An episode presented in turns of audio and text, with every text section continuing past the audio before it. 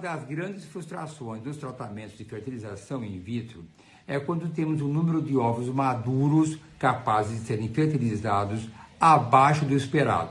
Normalmente, o número de ovos maduros de uma coleta de óvulos corresponde a 80% da totalidade. Como exemplo, se foram coletados oito óvulos, espera-se que a paciente tenha seis ou sete ovos maduros para serem fertilizados. Outro exemplo, se foram coletados seis ovos, espera-se que tenha quatro ou cinco óvulos maduros capazes de serem fertilizados. Mas algumas vezes a proporção está muito abaixo do normal. A paciente coletou oito óvulos e tem somente três ou quatro óvulos maduros. Esse resultado é muito é, frustrante para o médico e para o paciente. E existem algumas estratégias para melhorar essa proporção de ovos maduros. E a mais comum é a chamada Dual Trigger. E também a outra que é semelhante é Double Trigger. São semelhantes com pequenas diferenças.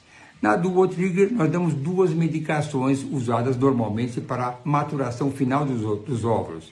A primeira é o HCG, que tem o nome comercial de Ovidrel ou Choromon. E a segunda é o análogo do LH, que tem o nome comercial de Lupron ou Gonapeptil. Normalmente elas são usadas em separado, ou uma ou outra, mas no dual trigger ou double trigger nós usamos as duas juntas.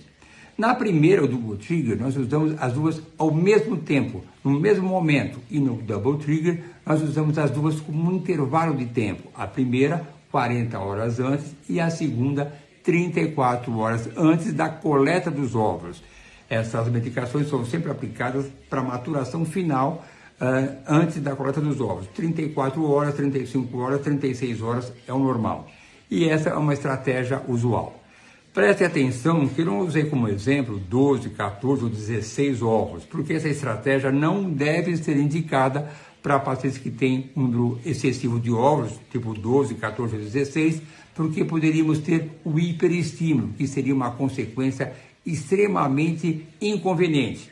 Para pacientes com número inferior a 8 óvulos, usar o dual trigger ou double trigger para termos um número maior de óvulos maduros é uma excelente estratégia.